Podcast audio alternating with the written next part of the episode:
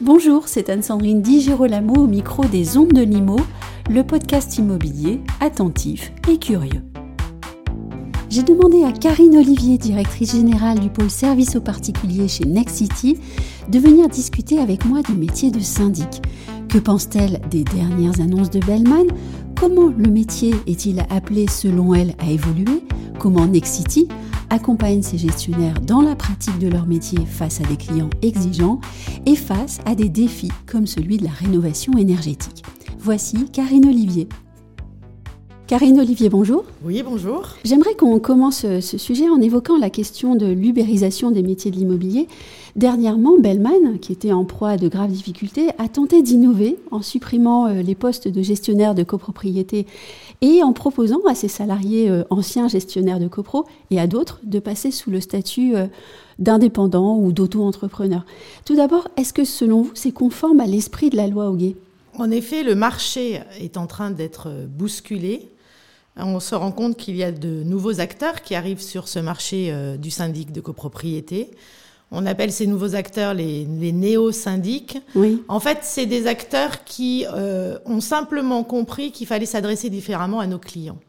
Euh, ils jouent sur l'émotion, ils veulent dépoussiérer un métier historique. Simplement, comme vous le rappelez, c'est un métier qui est encadré par la loi Hoguet, c'est un métier réglementé, extrêmement complexe qui nécessite, on va dire, une articulation assez riche pour un salarié entre des notions, on va dire, euh, juridiques, comptables, euh, une connaissance de la pathologie du bâtiment, une connaissance bien évidemment euh, des clients et de leurs attentes. donc c'est des acteurs qui, en effet, arrivent, nous bousculent. mais j'allais dire côté Next City, on le prend comme une opportunité. C'est-à-dire que s'ils ont trouvé leur place, Mm. S'ils essayent d'arriver sur un marché qui est quand même, euh, on va dire, très fort, c'est qu'il y a des attentes de la part de nos clients que nous n'avons pas saisies ou mal saisies. Donc, euh, si on revient sur l'expérience de ces, de ces néo-syndics, ce qu'il est intéressant de voir, c'est la manière dont ils s'adressent aux clients. Le leitmotiv, c'est de dire, vous allez enfin aimer votre syndic. Oui. Le leitmotiv, c'est de dire, nous sommes là pour des clients exigeants. Oui. Donc notre approche, ça a été de dire qu'est-ce que nos clients attendent ou quels sont les secteurs sur lesquels on a du mal à se positionner. Donc en fait, on a renversé euh, la situation et on est allé s'intéresser à leur positionnement. Et leur positionnement, il est très riche, mais il a, à mon avis, une difficulté, c'est que des groupes comme Nexity, c'est des groupes historiques. En moyenne, nos clients restent 17 ans avec nous. Donc il y a un véritable savoir-faire, il y a une véritable expertise, un véritable socle. Simplement, il faut qu'on change notre mode de communication. Il faut qu'on aille vers la notion euh, d'écoute attentive, il faut qu'on aille vers la notion de réactivité. Toute cette expérience client revisitée qu'ils mettent en avant, c'est au cœur de notre feuille de route. On est là, en effet, pour repenser la relation humaine, alors la dimension humaine, elle est clé, d'accord? Le gestionnaire restera toujours au cœur du réacteur. En revanche, il faut qu'on fasse euh, des efforts sur les parcours intégrés 100% digital et qu'on utilise le digital de manière intelligente pour qu'il soit une aide, un outil pour nos collaborateurs. Donc oui, on arrive vers une volonté d'ubériser, entre guillemets, ce mm. métier parce qu'il y a besoin de services, parce qu'il faut être sur le digital, parce qu'il faut être dans la réactivité et surtout la transparence de l'information. Mais en revanche, on ne peut pas disrupter un métier qui est aussi figé, aussi contraint, euh, de manière aussi dispersée. Et c'est là, je pense, toute la difficulté. Moi, je me suis aussi posé la question euh, de savoir si, euh, finalement, dans un marché où les gestionnaires de copropriété n'ont aucune difficulté à trouver un travail, si cette, cette initiative de Bellman, finalement, était vraiment censée et fondée sur une quelconque réflexion quant à l'évolution du marché et sur le métier. Puisque finalement, comment est-ce qu'ils vont les trouver, ces gestionnaires de copropriété indépendants? Vous avez déjà du mal à en trouver vous-même en effet, nous, notre position, c'est de dire que le, métier est de plus en plus complexe, les clients sont de plus en plus exigeants. Euh, nous sommes des prestataires de, de, services. Nous sommes là pour, euh, en fait, euh, tenir une promesse liée à notre engagement. Et donc, même si le marché est tendu, pénurique sur cette population, peut-être plus lié à l'attrait du, à l'attrait du métier tel qu'il est proposé aujourd'hui, Aujourd'hui, un gestionnaire, il a besoin d'être dans une structure, d'être dans une équipe, euh, d'être euh, drivé euh, par des modules de formation très forts, d'être accompagné pour être mis en avant et retrouver cette relation client qui est essentielle. Donc moi, je ne crois pas au modèle de plateforme de service unique parce que je crois que l'humain, avec le digital, revient en force. C'est l'humain qui fera la différence. Et donc notre positionnement, c'est de dire aujourd'hui, on cherche dans nos recrutements des profils qui ont avant tout le savoir-être et on est capable de leur proposer le savoir-faire. On est un groupe qui est très expert. On a énormément d'expertise dans ce groupe. Et quand on a des réclamations clients, ce n'est jamais pour nous demander si on peut faire monter d'un cran l'expertise de nos équipes. Les réclamations clients, elles tournent toujours autour de la disponibilité, la joignabilité et surtout la réactivité. La réactivité, mm. exactement. Donc, euh, pour un groupe comme le nôtre, notre cœur euh, de réflexion, c'est de dire comment attirer des talents mm-hmm. sur un métier qui est très complexe. Et donc, on va euh, diversifier nos sources de recrutement. On vient de passer un accord avec Pôle Emploi et on a 14 personnes qui arrivent là au niveau du pôle service qui sont en reconversion. C'est des gens qui ont travaillé dans l'assurance, l'hôtellerie, la restauration et en fait, ils ont dans les veines la relation client. Et le particulier. Et le particulier, bien mm. évidemment. Donc, ils ont compris cette relation client. Et donc, c'est des personnes qui, d'abord, sont très fidèles et ont un engagement très très fort parce que c'est des gens à qui on tend la main dans un contexte très complexe. Et c'est des personnes qui sont suffisamment capées pour être capables de comprendre les fondamentaux de nos métiers. Derrière, dès qu'il y a des besoins d'expertise, dès qu'il y a des besoins d'informations beaucoup plus fines, beaucoup plus détaillées, on a des équipes, et ça c'est lié à la force de notre taille, hein, mmh. qui sont là pour répondre et pour aider. Vous parlez d'attirer tes talents, mais il faut parfois aussi savoir les garder. Euh, je ne dis pas que vous perdez vos talents, hein. je dis simplement que le métier de gestionnaire de copropriété est très difficile, on le sait, et il y a maintenant une tension entre des gestionnaires de copropriété qui parfois veulent retrouver une vie personnelle euh, et donc ne plus tenir d'AG en soirée, par exemple, et des copropriétaires toujours plus exigeants. Comment est-ce que vous allez gérer ça? Alors, on a la chance d'être en très bonne santé financière et d'avoir le choix de choisir nos clients. Oui. Euh, Aujourd'hui, le discours, il est extrêmement clair. La première chose, c'est qu'on comprend ce besoin d'équilibre entre la vie privée et la vie professionnelle. Et donc, on pousse nos collaborateurs à être acteurs et maîtres de leur planning. Quand ils vont voir des conseils syndicaux, quand ils ont un an pour planifier une assemblée générale, ils ont la possibilité, et on les pousse à le faire, à expliquer que ils ont besoin eux aussi d'avoir une partie, euh, on va dire, euh, euh, libre de leur vie privée et que faire des assemblées générales dans un portefeuille qui est entre 45 et 50 immeubles, donc avec 45 et 50 soirées, c'est juste plus acceptable aujourd'hui.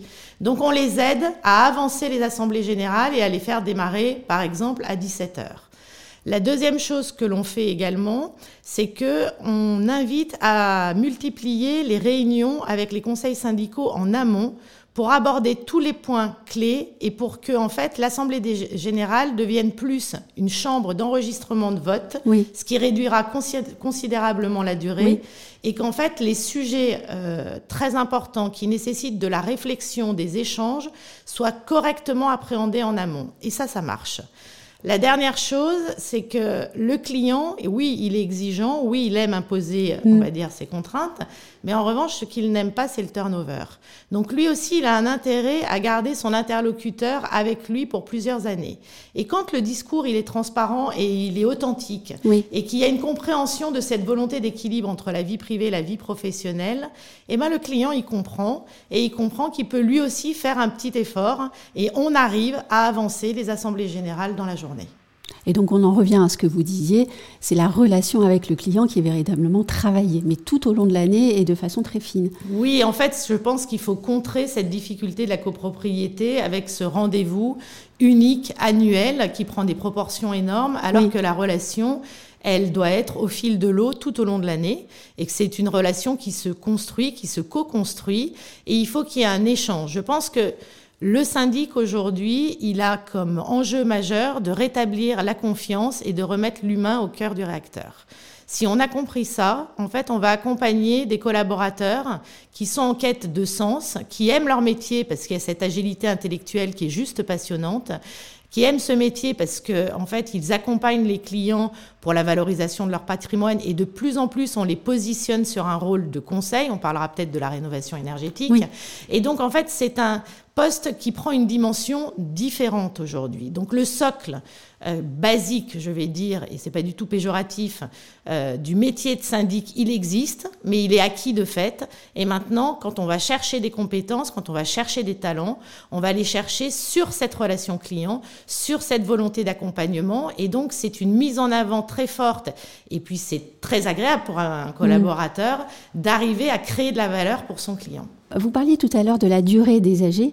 Euh, souvent, on le sait, les AG sont très longues parce qu'elles elles sont nourries de conflits qui trouvent là euh, matière à s'épanouir, je dirais. Est-ce que vous, par exemple, vous travaillez sur l'aspect psychologique avec vos salariés pour les aider à appréhender de mieux en mieux la, la matière humaine, je dirais? Oui, tout à fait. Alors, dans les, dans les, dans les gros changements euh, que nous avons opérés, il y a en fait la formation. Aujourd'hui, on travaille avec des des acteurs qui sont par exemple dans le théâtre pour permettre d'apprendre l'improvisation.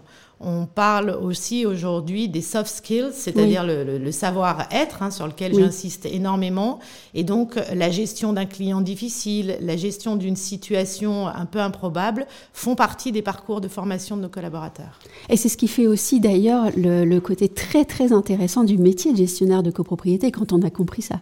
Il faut aimer l'imprévu et euh, peut-être le fun parfois. Bah, c'est ce qui fait qu'en fait, c'est mm. souvent des collaborateurs qui ont, euh, donc on va dire, un socle très solide et puis une, une vraie personnalité, un vrai tempérament, puisqu'il faut avoir des épaules hein, pour, euh, pour faire ce métier. Mais en revanche, je pense qu'on arrive aussi à un mode, enfin, à un moment très important, c'est-à-dire que quand on peut choisir ses clients, on est capable aussi de démissionner. Et ça, c'est un c'est un, positionnement de la direction générale qui est très très fort vis-à-vis de nos collaborateurs. On n'accepte plus les situations, on va dire, où il y a de l'irrespect. Nous, on prône le respect, le respect entre collaborateurs, mais le respect avec les clients, mais également on pousse le respect des clients vis à -vis de nos collaborateurs. Euh, on n'est pas corps et âme pour ce service. On est là pour faire correctement notre métier, mais il faut que ça soit fait dans des conditions acceptables. Et le fait de se positionner de manière assez tranchée et de dire voilà, eh ben écoutez, peut-être que c'est des honoraires, mais en face, c'est une situation qui devient ingérable. Et si pour un ou deux clients, euh, vous avez la boule au ventre pour aller travailler, nous, c'est pas notre intérêt parce qu'on veut que vous soyez heureux. On dit toujours mhm. un collaborateur qui est heureux, il est capable de travailler la relation client et de rendre notre client heureux. Donc on a, on a énormément avancé sur ces positions-là. Et donc dévoué et pas inféodé. Exactement. Il faut être dévoué, il faut accepter euh, euh, ce caractère euh, assez rapide des demandes et assez pressante. Mais souvent, je, je dis aux collaborateurs, est-ce que vous pouvez vous mettre à la place du client et vous imaginer dans la même situation? Et notre client, il n'est pas plus pénible que le client d'une société comme SFR, Free, la Fnac Darty, peu m'importe.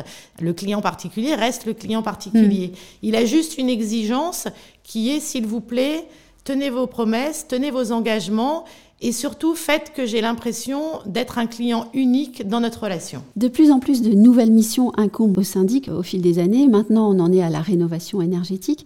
Comment euh, répondre selon vous à l'élargissement considérable en qualité et en quantité des missions qui incombent au syndic de copropriété?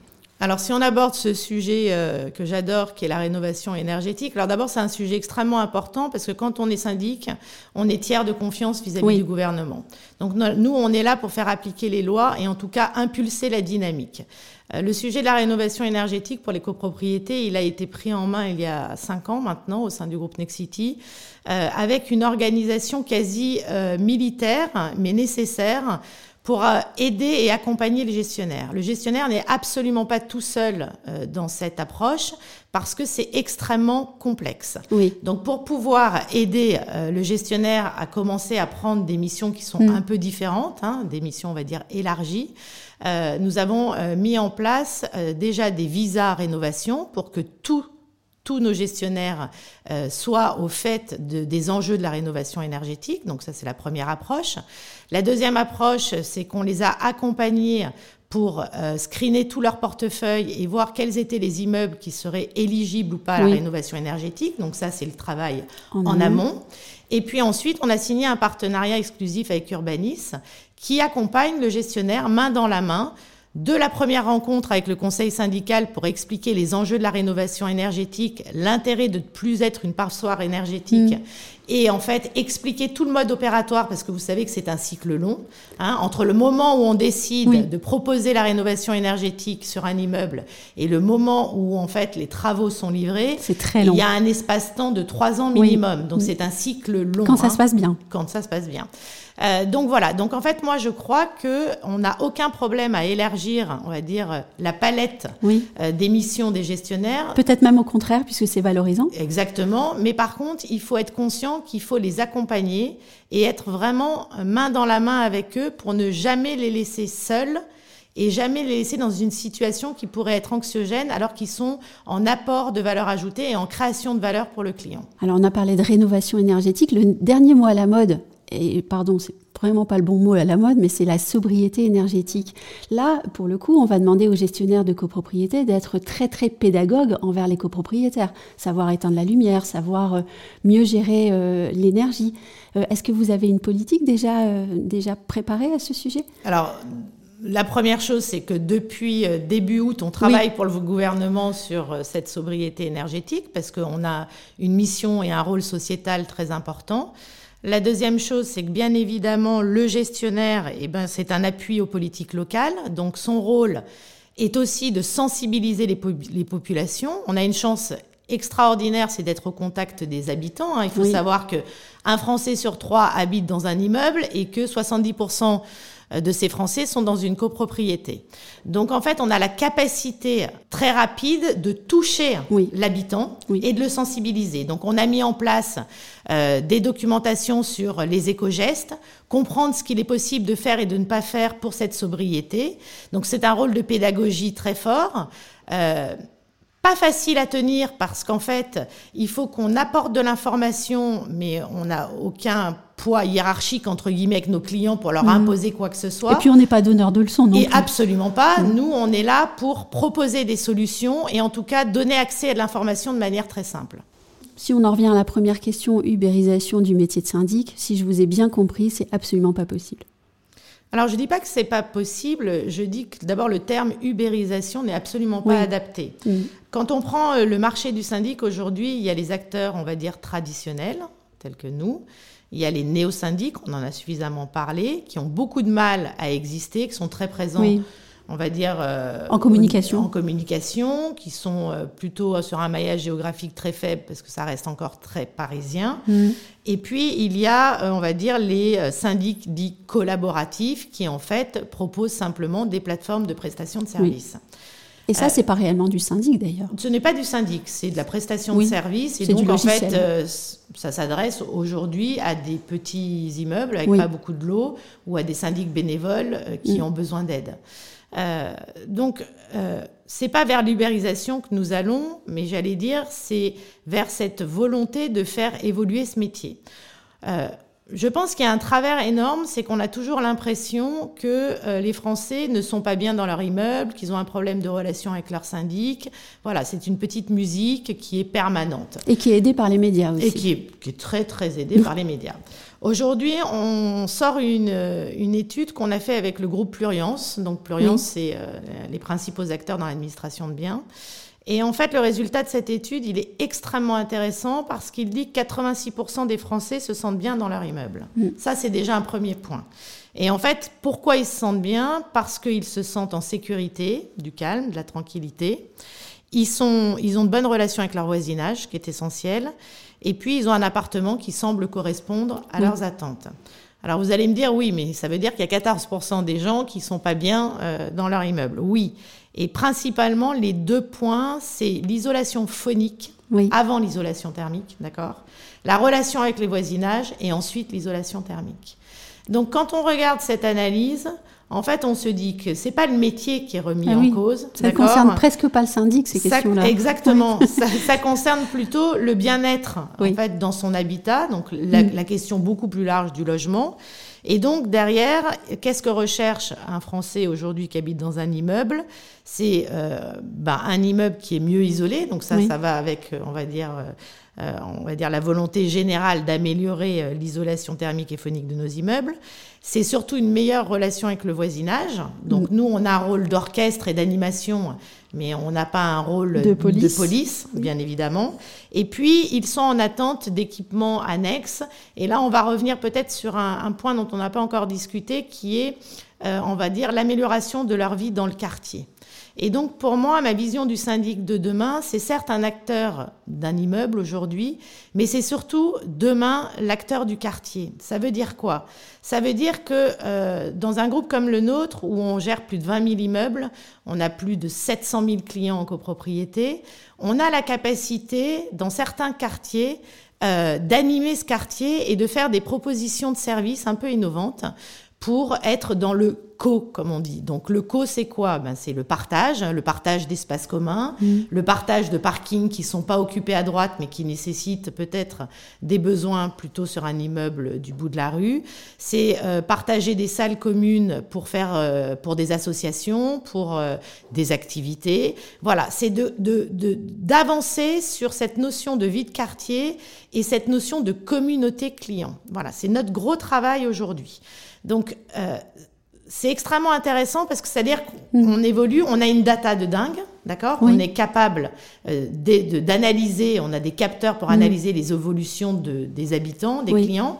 Donc, on commence à, avoir un rôle euh, très important vis-à-vis des, des politiques publiques. Euh, parce que on, pour eux, on est un maillon extrêmement intéressant pour aller capter de l'information et donner de l'information. On a plein de sujets. On a euh, les sujets des îlots de chaleur avec les canicules à répétition. Est-ce qu'il faut qu'on végétalise les façades de nos Oui. immeubles? On a des sujets sur la qualité de l'air. Est-ce qu'on peut mettre des capteurs sur les toits de nos immeubles pour donner de l'information et créer des systèmes d'alerte? Bref, les sujets sont très importants et puis très nombreux. Euh, et donc, c'est ce qui donne un petit peu ce supplément d'âme à cette activité qui était très experte et qui commence à s'ouvrir sur le monde extérieur. Et si je donne le mot de la fin, un syndic citoyen et dans sa cité. Un syndic citoyen dans sa cité, un syndic humain et un syndic à l'écoute des attentes de ses clients. Merci beaucoup, Karine Olivier. Merci.